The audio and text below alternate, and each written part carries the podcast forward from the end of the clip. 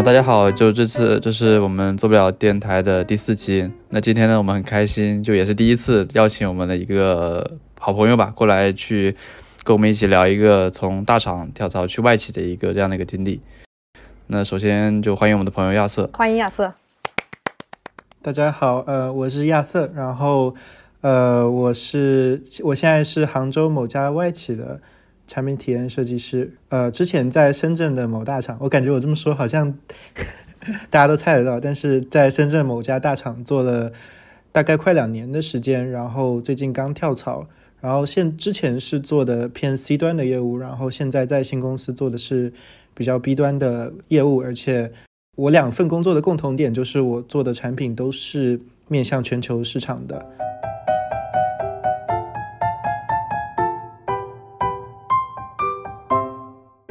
那其实大家也都知道嘛，就今年这个这一整年的环境其实都不是很好，然后包括设计师找工作啊，包括校招啊，其实大家都知道这个环境非常差，所以这边就想问一下亚瑟，就是你为什么在这样一个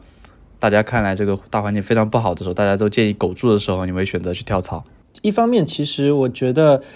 跳不跳槽，就是我当时也不是说我裸辞了以后去跳槽嘛，所以其实对我来说风险并不是很大，因为我当时呃并没有。面临就是大家可能今年都在到处都看到就是裁员之类的危机，所以我当时就是就面一面，然后如果我找不到工作的话，那就继续苟着。所以其实倒也没有说什么很背水一战。但是我之所以在大环境不好的时候做出这个选择，我是感觉自己在之前一份工作当中遇到了比较难以靠个人的能力去突破的瓶颈，就是我觉得那个团队里面可能。呃，整个团队的发展方向吧，跟我自己的对我自己的规划有比较大的出入。然后，嗯，我就决定可能换个环境试试，然后就投了简历，然后也拿了几家呃面试，然后确定了 offer 以后，我才跟之前的老板提了离职。我觉得这肯定是怎么说呢？非常正确的选择吧，就会比说你裸辞之后再去比较彷徨的去找工作会会好很多。所以你想讲一讲裸辞，裸辞的找工作是什么样子的体验吗？对对对，我因为我最近也换工作嘛，然后也是从深圳某大厂去跳槽去一家可能自己更加感兴趣的公司。那对我来说，就感觉会不确定性会更多一些。就是虽然你感觉就你在工作前一年里面会有一些产出，但就你不确定，因为在校招的时候，其实你还是会相对来说会有一些自信，就觉得说。啊，自己好像经历比较多，那可能在同等这个刚毕业以刚毕业的标准来看，可能会说是一个标准以上的一个一个一个产出。但是你在工作一年之后，你就会发现说，你可能面临的会是一些，呃，工作三年的，然后可能跟你相对环境差不多的一些同类型的一些竞争者吧。这个时候可能就相对来说不会有那么多自信。所以，特别是说在你没有工作的时候再去面对这样的一个竞争的话，就会发现自己在这个过程中可能还相对来说会没有。校招的时候那么那么从容，但是我觉得这个也是一个过程，就是在这个过程中，你也会慢慢的意识到说，你要去总结说，你在这个人才市场里面你是有什么样的优势，然后你对应的优势匹配什么样的类型的公司，你再去做做一个定位。所以总是看下来感觉结果还行，但也不是很建议大家这么干就是了。嗯，那我想问一下亚瑟，就是你在就是跳槽或者说面试的过程当中，有深刻的体会到说这个环境。目前变得有非常差吗？换句话说，你在这个寻找机会的过程当中，有碰到什么问题和难点吗？我觉得可能是我运气好。说句实话，就是我找工作想呃非常有针对性。就是我我并不是因为很多人他可能想换工作的时候，就是呃把找工作的维度放在呃体验设计师这个职位上，所以可能跟体验有关的，不管 C 端。B 端可能很多人就会去海投嘛，一次投个十，一般来说我看大多大多数人都是一次投个几十家，然后可能拿个七八个面试，然后最后拿三两三个 offer，这是我见的比较多的。但是可能因为我投的特别有针对性嘛，就是呃我校招进去我那家就是校招进去的大厂的时候运气比较好，当时因为我们当时是没有办法选择。具体的部门就是只能选事业群，然后是等着那边打捞上打捞我上去，然后我挺幸运的去了一个做海外业务的部门，然后这个就给我第二份工作，因为我自己的教育背景也是比较国际化的嘛，然后我第一份工作做了海外，其实你知道，在国内的公司，特别是国内的环境去做出海产品是非常少的机会，然后我就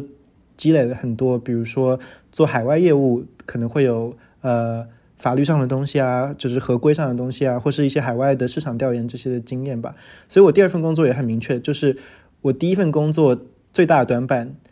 也就是没有国际化团队。我们虽然做海外产品，但是所有团队都在国内，就是基本上呃都没有在，比如说我们面向市场去招聘或是设置办公室，然后就导致我第一份工作感觉。做海外产品没有做得很透，然后我第二份就很有针对性，我就是想找一个国际化团队，我就是想找一个呃做全世界的产品的，更做得好的团队。然后其实说起来，嗯，就那么几家吧。我国就是在国内有招呃 UX 的，然后呃就投了三家，然后投了三家挂了一家，拿了两家 offer，这样就应该还算是不错。但是我觉得比较大的原因是我。投的很有针对性，并且跟我的教育经历还有我第一份工作比较对口。嗯，确实是。那么你是通过哪些渠道去获得他们在招聘的信息呢？建议大家多用 LinkedIn。就针对外企是不是？对对，就针对外企的话，他们其实是非常喜欢在 LinkedIn 上发呃招聘的，就是。我我我我其中两份工作是，就是我我这次面试三家公司里面，就是有一家是因为因为也是国内互联网大厂嘛，所以大家都知道，然后我就是直接在麦麦上找人。但是另外两家外企，其实我之前是不知道他们招人的，我都是在 LinkedIn 上看到的，所以建议大家多用。对，感觉就李英在国内，就大家好像看来他就是一个。跟类似麦麦的一个那种比较偏，就是你把你的 profile 放上去，那就是一个个人主页的一个感觉。但其实它在国外的定位，它其实是一个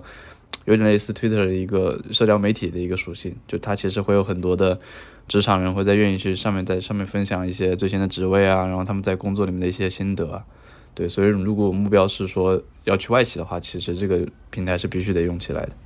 哎，我补充一点，就是。就是呃，如果有条件科学上网的话，建议用领英国际版，不要用领英国内版。对，好像国内版都停止运营了，我记得前段时间。国内版变成了一个纯求职的网站，但是其实不好用，因为领英它的特特征就是你可以直接联络那公司的人，我觉得这是最好的，就它作为一个社交职场社交媒体，而不是一个发布职位的。像智联招聘、什么 Boss 直聘之类的，我觉得这样就不好。那你刚刚提到，就是你找三家机会，有两家外企，一家国内的大厂，然后想了解一下，就是这三家的面试流程大概是什么样子，或者有什么差异吗？因为就是外企和国内的大厂，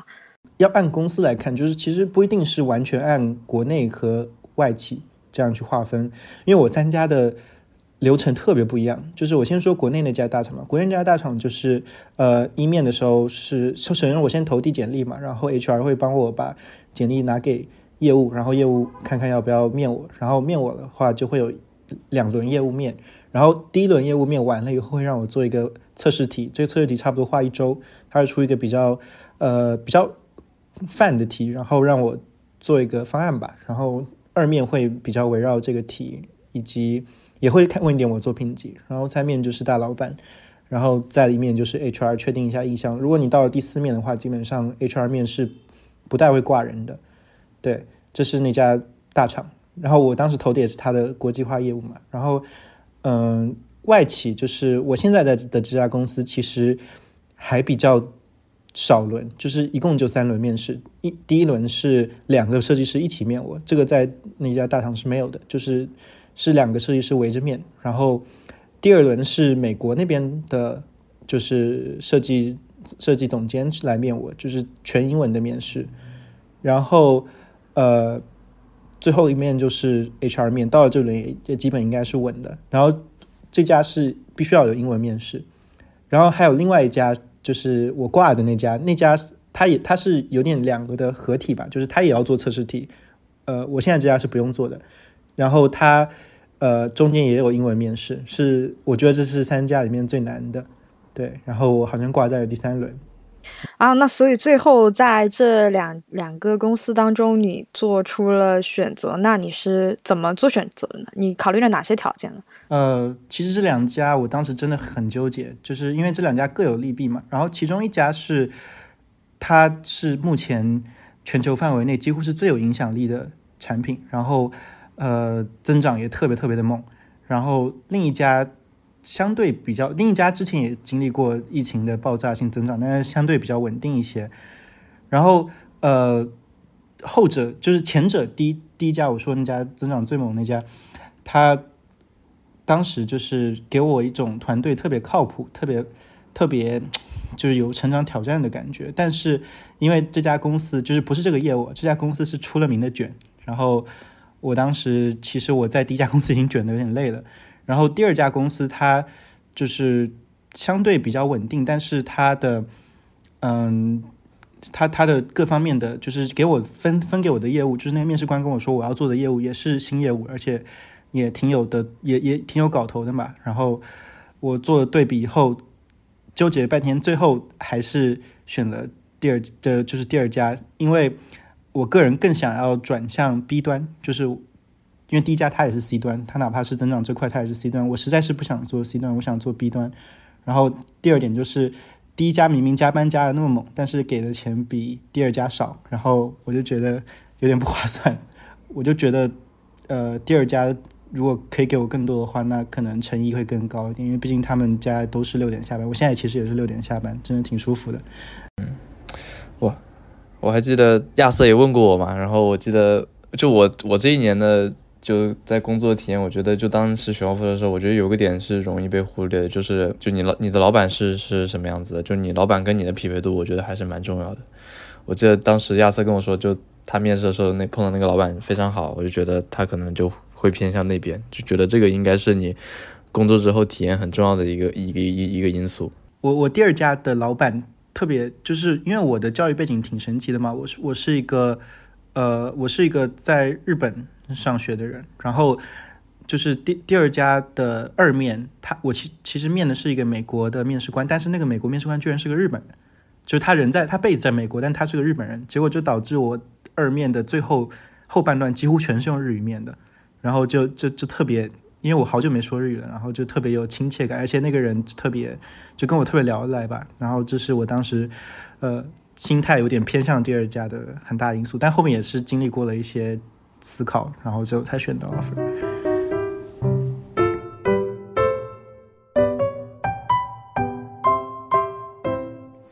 OK，那既然提到了，呃，现在既然提到了，一方面是老板的因素，一方面就是这个六点下班的工作时长的因素嘛。那其实想听一听亚瑟这边分享一下，来到外企之后，你实际的工作体验到底是怎么样的？然后跟你来之前的预期有没有一些差异？哪些是超出预期的？哪些或者说现在来讲是是有一点不太符合预期的？其实，呃，我我是八月多入职的，然后现在现在还没到十一月嘛，其实只有两个多月，所以我不敢说我是不是现在还有点点滤镜啊。但是目前来讲，我所有就是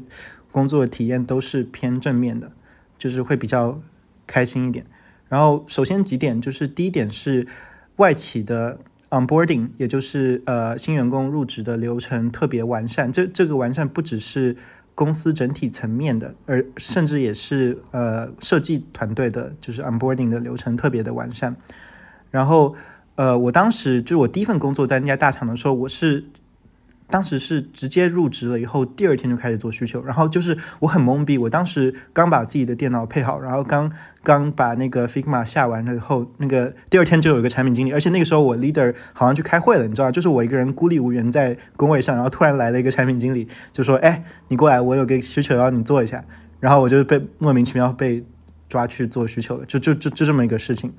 但是我在外企的时候，就是我。进去了以后，他们用他们用一个软件叫 Coda，Coda 其实有点类似 Notion，然后做了一个特别特别特别完整的那种文档，就包括你第一周要做什么，第二周要做什么呀，然后我们这个呃我们这个设计团队的资源怎么找呀，然后有你有什么东西可以问谁啊，这些都写的清清楚楚。然后我的 leader 也就是基本上是有求必应吧，就是特别的帮我，就是然后我我上手就特别快。然后第二点是。呃，确实不太管我们上下班的时间，就是我们的我们的所有产所有工作方式都是看产出，就是呃，我们规划这个 scope，就是这这这个这这个这这用我们现在是用设计冲刺，就是你比如说这个冲冲刺里面，你可能要完成哪些，那你只要在这个期间内完成就行了，你根本不会去管你的上下班时间，以及呃。这个其实可能跟外企不外企没关系，但是我现在做的业务是非常有用户价值，而且特别有前特别前沿的，呃，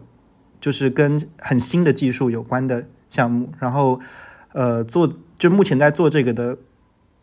非常少，我们的竞品非常少，然后就感觉在做很新很有价值的东西，然后也做了很多呃调研这些东西。然后我觉得这其实跟业务有点关系。最后一点就是 C 端跟 B 端的区别，我觉得。嗯，可能大厂的 B 端业务我没有经历过，但是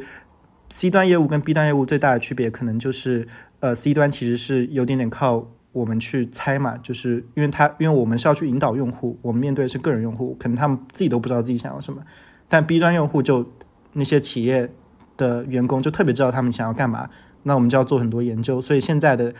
呃现在的工作。流程有点点像我在学校里面就会特别重研究，然后我们可能要研究很多以后才会有设计产出，而不是以前在大厂就是可能一个需求下来，我马上就打开 Figma 开始画。对，这可能是几个我觉得不错的地方。嗯，那我听下来理解下来，就是尤其是 onboarding 这一点，我理解它一方面是说外企里边或者说现在待的这家公司有很多比较成熟的设计的方法论或者工作方法，所以它能够沉淀下来变成文档性的东西。然后另一方面也是比较关怀说一个员工或者一个设计师的成长路线或者个人价值嘛。我理解这方面有点像是一个关怀向的福利向的一个方面了。其实想聊一聊，就是在外企里边有没有其他这种类似于一些福利性啊，或者说个人成长关怀价值这方面的东西，可以分享一下的。有，就是各个层级的 EVE 都特别简单。就是我不知道你在你们在大厂是什么体验。就是我当时，呃，我我要抓到总监去 EVE，其实不是一件特别容易的事情，他太忙了。但是。就是我现在的环境里面，感觉我跟各个层级的领导，甚至别隔壁组的领导，我都可以随便约他一 v 一。那那可能有些大厂也是也是可以的，但是我之前团队会比较难一些。然后呃，个人关怀就是，呃，我们的总就是大老板，就是美国那边的设计大老板，其实是非常非常重视我们每个人的呃。意见就是他他会定期的很定期的去收集我们每个人的意见反馈，但我觉得这个在大厂里面是比较缺失的。然后会也会定期的找我们每个团队的，甚至可能到新入职的员工都有机会跟很上很上面的大老板去沟通。然后并且我印象比较深的一件事是，就是我们有专门的职业发展指南，就是不是公司业务增长指南，而是职业你自己的职业发展指南的一些。有关的 Q&A 文档，然后就会告诉你说，比如说你遇到了某些问题，你觉得你迷茫的话，可以找谁聊，就是会有这种文档。因为我我之前在大厂的时候，大就是所有的呃员工规范文档，感觉都是像想要管你，就是比如说你要如何做好，你才可以去把公司的业务做得更好。但是这边就有一种文化是为了你自己的感觉，就是我就是公司也会想帮你，会有这种感觉，对。对，我也我也能感受到这种区别，就是就在之前公司的话，就是因为公司因为人比较多嘛，然后他为了去管理这么多人，他就必须得有一些等级的制度，就可能大家互联网公司里面普遍都会有这个制度，就会规范说，啊，你可能刚毕业过来是一级，然后你过两三年就二一二三四五六七八就会这样去升。那公司在这样的标准里面，他就会去规定说，你如果要往上升一级，你的标准应该是哪些？那你在工作里面的体验，可能就是说，为了达到那样的标准，你需要去做哪些事情。但这就来到这边之后，就就会就伦敦那边老板就会问我说，就你想成为什么样的设计师？那我们就看说这边有没有什么资源去帮助你去往这个方向去更推进一步。我觉得这个是有一个很大区别，就是国内这种方式是说，嗯，为了为了业务变得更好呢，我们需要你变成这样的设计师。那在外企看来的话，可能就是说，其实每个人都是。相对来说自由一些，那你可能作为设计师，你有自己的思想，就你可以朝着你自己的方向去去努力。那公司对你来说只是一个辅助的一个作用。嗯，我觉得可能这个也跟一些文化有关吧，就是因为国内肯定就是就是你懂的，就是要我们要建立一种这样子的规则和和和一种这种这种套路来帮助整个组织效率大化。但是国外可能就比较欢迎，就是每个人的个能。个人能力下进行发展，对，感觉好像这有点像一个视角问题。在国内，遇到的视角都是自上而下的。就是我作为一个管理者，我来看我下面的人，你到了某一个职级，应该具有怎么样的能力，做出怎么样的贡献。我感觉像在一些海外视角的一些公司，就是一个我自己的一个个人视角往上看，然后老板们也比较会倾向说，我跟你站在同一个自下而上的身位去考虑你的问题，有点像这种感受。其实刚才呃亚瑟提到一点，我也挺感兴趣的，就是关于说跟一些比较前沿的一些技术呀，或者说这方面的一些接触呀，团队啊。其实我还蛮好奇，说这些呃是工作中会有很多的机会，会和一些研发项的团队，包括一些研究项的团队做合作吗？然后这是一些 base 在海外的，需要用英文环境去做沟通的一些地方吗？呃，是的，就是我们的呃。我就直接说吧，我做的是 AI 有关的业务。然后我们我们公司在美国有 AI 实验室，然后我们是跟 AI 实验室的人会有很多，因为他们的一些可能研究性的产出，其实也是要，因为毕竟还是公司嘛，就是也会用在业界里面，也会在运用在我们的产品上。然后会，呃，其实我我对接的所有 PM 都是美美国人，所以基本上日常工作就是用语呃英语言就是用英文。然后，呃，有件事情我记得特别清楚吧，就是。我当时，我当时刷麦麦，然后看到麦麦有人问说：“哎，有一个老外跑到跑到我公司来了，就是他是来干嘛的？”然后底下一堆人说不知道。然后我搜了一下那个老外，就发现那个老外跟我一样，跟我同个同个 team 的，因为我当时没有，因为他的名字是那种。很生僻的字嘛，然后我当时没记全，然后我就打点开一看那个我的就是公司的那个群组，发现他跟我是同个项目组的，然后我再一搜，发现他是一个非常非常大佬的大佬，就真的很大佬那种论文论文选手吧，然后结果没想到他跟我就是平时开会的时候就特别有亲和力，就感觉好像没有什么架子，然后我觉得挺有意思的，然后呃，就是我在讲回到我刚刚有点题外话，就回到技术这边来讲，嗯。因为技术这个东西，其实我觉得 UX 设计其实最本质的就是把后端还有技术的东西去转化成呃用户界面嘛，然后转化成用户可以理解的东西。然后这个是这个其实会包含你自己要先理解一些技术的应用，比如这些技术有什么限制，它后台能够返回什么样的数据，然后返回了这些数据，你要怎么样在前端展示？其实这个每个流程跟这个每个点都会衍生出很多问题来。这这这个跟我之前在就是上一份 C 端没什么技术的呃工作比起来就差很多，就是我得自己先做很多的功课去了解这些东西，这是我最大的感受。那其实就是因为这种海跟海外的合作，就避免不掉一些跨时区啊，或者一些其他的一些问题。就这些跨时区的合作，有对你的工作造成一些负担或者说困扰吗？呃，其实还好，就是呃。我我我我上一份工作，因为可以面对面交流，因因为所有人都在同个办公室里。其实我一次都没有用过 Figma 的评论功能，我不知道你们用不用。然后我现在的工作基本上全是在用 Figma 的评论功能，就是比如说我画了一个新图，然后 PM 呃他他在睡觉嘛，那他美国时间，然后我可能就在 Figma 评论圈他一下，把我想说的说完，然后他就会在我他就回我。那除非如果实在有什么需要呃。需要就是讲的更细一点的话，可能他就会直接用我们的那个公司的企业 IM 去私聊我。然后我们一周会有一次那个一次跟只有跟我我们跟产品的需求过需求，还有过设计，然后还有一次是全部人一起，就是我们跟不管是国内研发还是国外研发，反正就大家一起去评审，会一周会有两次这种会。然后还有一点就是，呃，我上一份工作因为是。呃，因为也是国内的大厂嘛，然后所有的内部工具都是自研的，然后自研的内部工具其实质量有点一言一言难尽，然后呃就比较少那种比较少有用的那种 SaaS 工具。然后我我比如说你刚刚说跨时区，我现在就用一个叫做 Loom 的东西，就是呃也是老外搞的一个，就是你可以录屏，然后很方便的存储存到，就你不用不用下载这个东西，然后你可以用网页，然后录个屏，然后。很快的存储到云空间里，然后直接发链接给老外，然后老外可以在上面评论。就我们会用这个代替开会，然后总体来讲没有觉得太有太大的影响，就是偶尔可能会要起得很早，比如说我八点起来，然后跟老外差不多五六点，嗯，晚上五六点开个会这样，但也不是很多，一周一次吧，对。我感觉这一点有点像，其实，在外企里边还是比较对异步的沟通有很大的接受度，以及为这些做很多工具的，就不一定大家非得在某一个同一时间一定要去凑一起去开一个实时的会。因为我之前一份工作也是有很多的跨时区沟通，但是就强行要把大家各个时区的人凑在某一个时间，然后来线上开会，搞得大家都很痛苦。要不然就是国内的要太早，然后要不然就是国外的同事要太晚，其实还蛮累的这个过程。嗯，是，但是我我们我们针对这个就特别人性化，比如说我早上八点跟 PM 开会，那我就不用去公司，我上午就可以直接全部都在家里。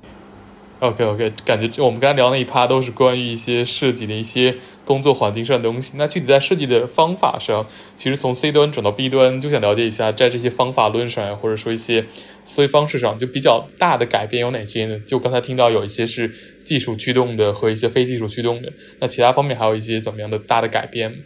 一方面是技术驱动跟非技术驱动，然后另一方面是我刚刚其实可能也有提到过一点点，就是 C 端要你去引导用户嘛，因为用户可能不知道自己想要什么，但是 B 端需要用 B 端的用户一般，因为他们是企业用户，他们可能本来在用一款比较旧的东西，然后他们可能要迁到你的东西上，或者他们本来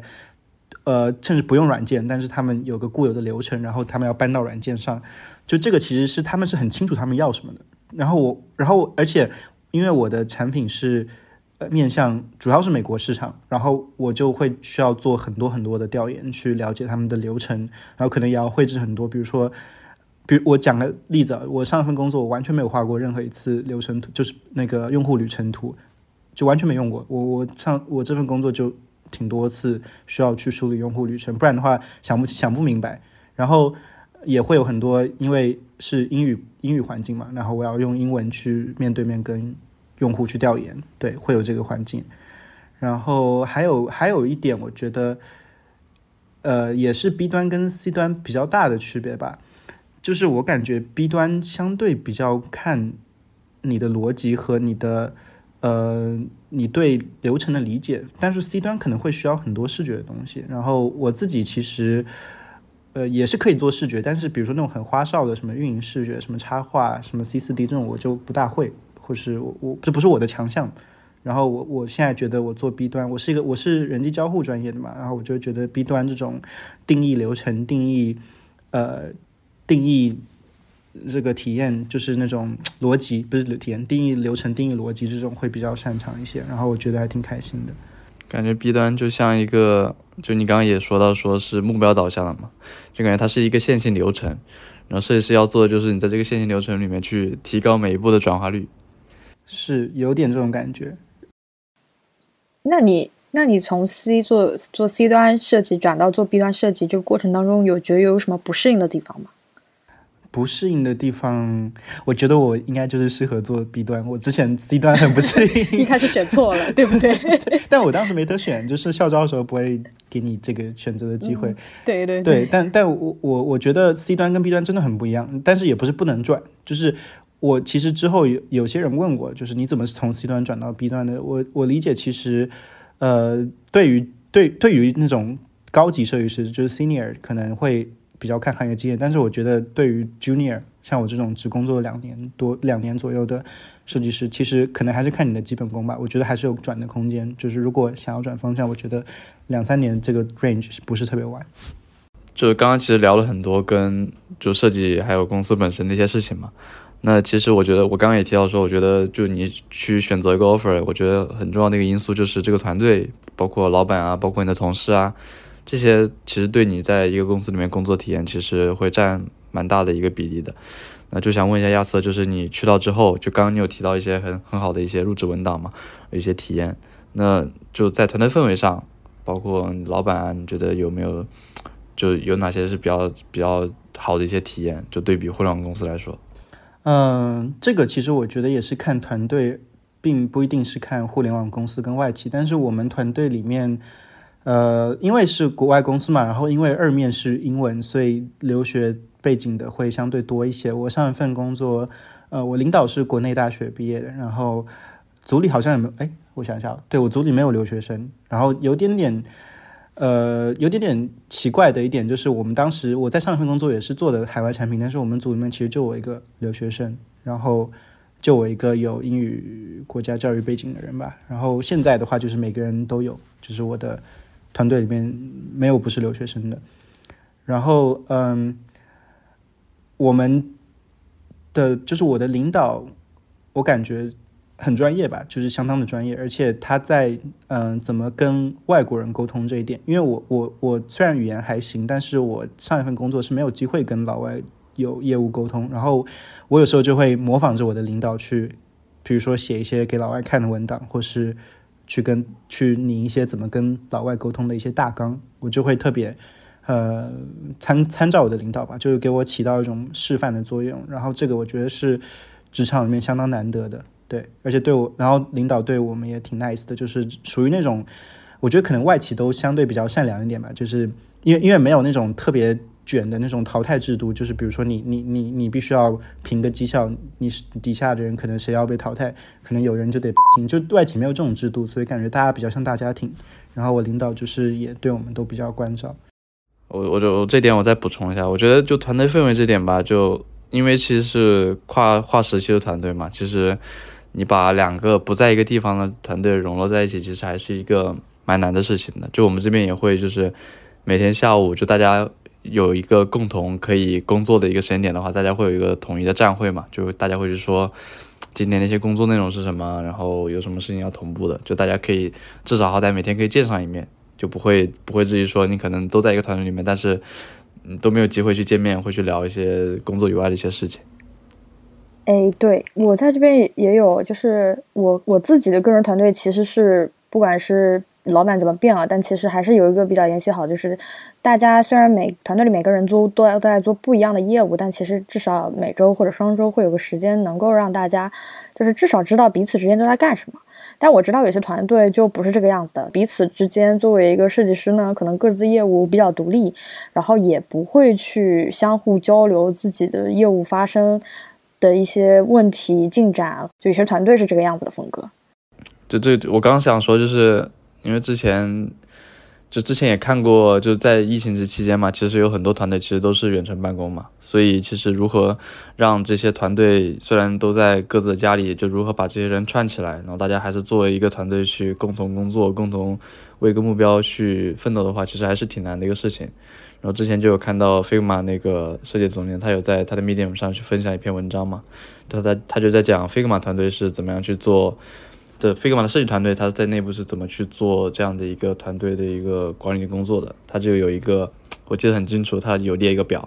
然后周一的上午，他就会把一个团队，把所有团队成成员邀请到一个 meeting 里面去聊，说，哎，你周末做了什么呀？然后这周有一些什么重点之类的。然后周二、周三就会有一些工作坊，就大家会去聊一些，啊，产品周期里面的一些问题。那大家可以通过脑报的方式去尝试去有一些解决方案。对，我觉得这样的就通过这样的一些固定的一些机制吧，我觉得会让虽然大家没有在一起，但是可以让这个团队的一些凝聚力啊，包括大家如果有相同爱好的一些朋友，可以更更好的聚集到一起。我觉得这这是其实是一种非常好的一些方式。呃，其实我还蛮好奇在外企那边的团队规模大小的，因为我自己待过的两家公司，第一家就是特别强调那种大团队，然后尽可能的招各种多样的人进来。第二家呢，就是那种小团队，特别强调说要控制招聘规模，让团队能够最好，可能每个小组你要交流的人都在十个人以下。所以我还挺好奇，说在外企那边，大家是强调说团队不要设限，越多人越好，还是说保持小而敏捷的这种风格呢？我们这边是偏向于小小小团队，就是呃。因为我觉得其实跟 HC 有点关系，就是可能整个公司这个可能跟团队风格不一定有，不一定是完全因为团队风格，我觉得跟上面批多少 HC 也有点关系吧。但是我们这边招人会稍微严格一点，然后，呃，整体控制在没有那么多人的情况下。对，我说我说呃，因为刚刚那个于安提到这点，我突然有点好奇啊，就是因为。我知道你的业务是在北美的嘛？那其实他在当地去招负责这个业务的设计师，应该是最符合常理的一个事情。那他之所以在国内去有设一个这样的设计团队，那他是希望国内的设计师去提供一些呃国内一些视角呢，还是说他想去呃了解一些国内去做设计的一些方法，一些本土化的一些经验，这个是怎么考虑的？我觉得你那明恩你有点一理想理想主义，我觉得就是省钱。啊，虽然我是这么想的，我也是这么想的，我就好奇有没有别的原因。呃呃，我我我这个我认真打一下吧，就是就是首先你在硅谷招个设计师真的比我们贵太多了，然后这是第一点，然后第二点是，其实在国内，尤其是在现在这个二零二二年，其实相当多的留学生是回来了，就是回到，尤其是疫情的影响，其实很多留学生回来了，然后你在中国其实是非常容易招到，也不是说非常容易吧，相对比较容易招到。嗯，比如说具有美国教育经历的人，然后他们是能够说英语，英语说的挺好的设计师，其实是能够招到这样的人的。然后我们本身需求量也没有很大吧，简历其实也不算特别少，所以能招到这样的人的情况下，他就是有能力去 cover 同样的美国设计师也能 cover 的业务。如果这样的话，那招那边的人成本就会大很多，所以公司可能就会开一部分的 head count 来这边。但是据我观察，就是嗯。美国那边的设计师其实跟我们在交流上，可能可能我们设计团队文化构建的挺好的吧，就是在交流上什么东西都都比较一视同仁，然后大家就会我们我们内部有非常多的设计师互动啊、分享之类的环节，然后其实美国跟国内的设计师关系都挺好的，然后嗯，会反正我觉得很互相尊重吧，我觉得也这点是我蛮喜欢的点。那刚刚说到这么多，其实都在说，比方说团队啊，然后工作氛围啊，你你工作中用到的设计方法。那对于个人成长这方面，那你在新的公司也有什么一些感悟和思考吗？嗯，首先两点吧。第一点是，我觉得去一个，因为我一开始也说了，我离职上一份工作最大的原因是因为我感觉工作遇到了瓶颈，具体就是我自己跟团队的价值观还有发展方向不太一样。然后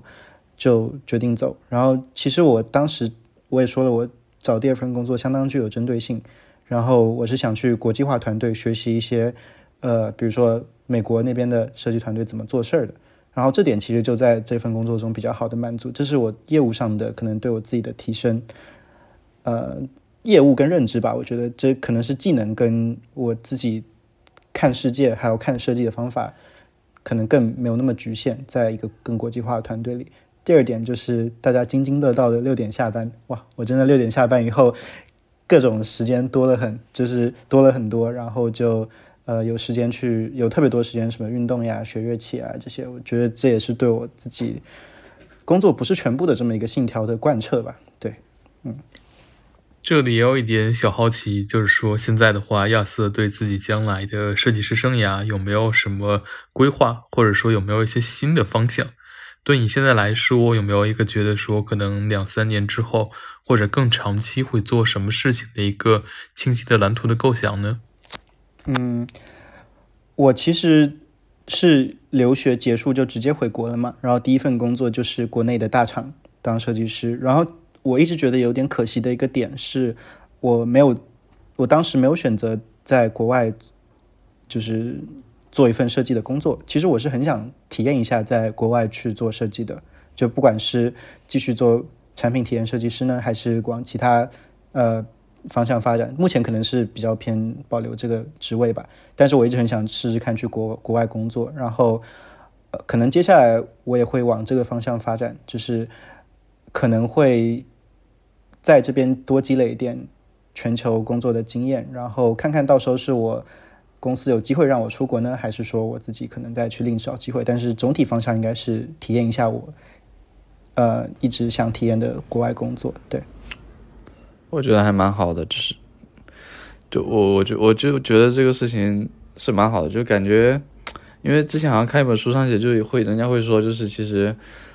就人在，就他会去调研一些老年人嘛，就大家都会有一个共性，说到了那个年纪，可能普遍的一个共性就是说，会是后悔这个词，就很多事情都是后悔没有在年轻的时候去做，然后可能到了老之后，你也没有那个机会去做了。我就觉得，确实就在年轻的时候，就趁自己还有一些这样的一些，一些偏向啊，一些选择啊，就大胆可以去做一些尝试。就可能如果现在不去做的话，可能再过几年就做不了了。我觉得这点我是蛮认可亚瑟说的。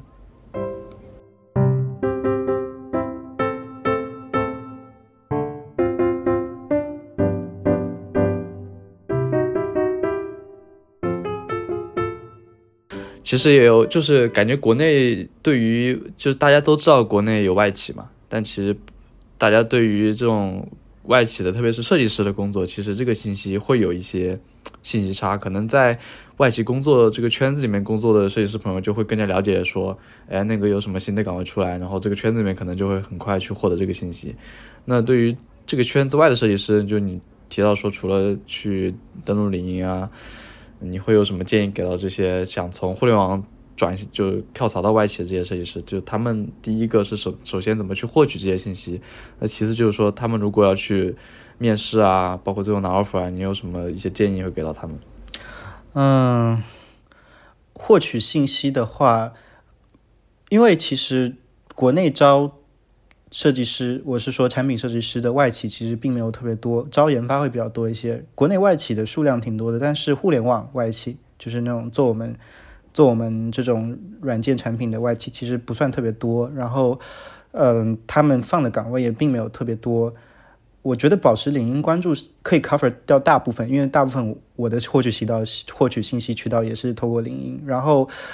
或是。呃，你可以搜卖卖上，比如说你知道国内有家公司，比如说我之前有点感兴趣 PayPal 这家公司，但我不知道他招不招 U U X designer，对吧？那我就去卖卖或是领英搜 PayPal U X，然后我就会看到可能有有人是在这家公司做 U X designer，并且 base 在国内，我就知道哦，这家公司在国内是有呃设计团队的，然后我可能就会呃加他领英或者卖卖好友，然后就可能可以问一下他，因为我感觉大部分人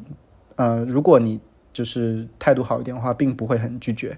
然后也可以从他们当中问问点信息。我觉得这个看个人变通吧。但我刚刚提供的是一种方法，就是查一下现在这家外企有没有国内的设计师，然后去尽可能的去联系。对，对，还有就是那个，就我现在是一个互联网里面的设计师，然后我现在想去外企，就你会有什么建议？嗯，英语特别重要。对，因为外企的，呃，特别是 UX。大概率你的 PM 是美国人，对，因为 PM 其实有点偏决策层了，然后决策这方面可能还是会以，呃，看你的外企是什么国家的公司吧，对，可能会以他们的本国的 PM 为主，然后一般来说沟通都是英语，所以我觉得语言是外企几乎是最重要的，因为 UX 这个行业，我觉得百分之对我来说百分之六十沟通，百分之四十画图吧。然后这百分之六十的沟通，如果你语言不过关的话，会挺痛苦的。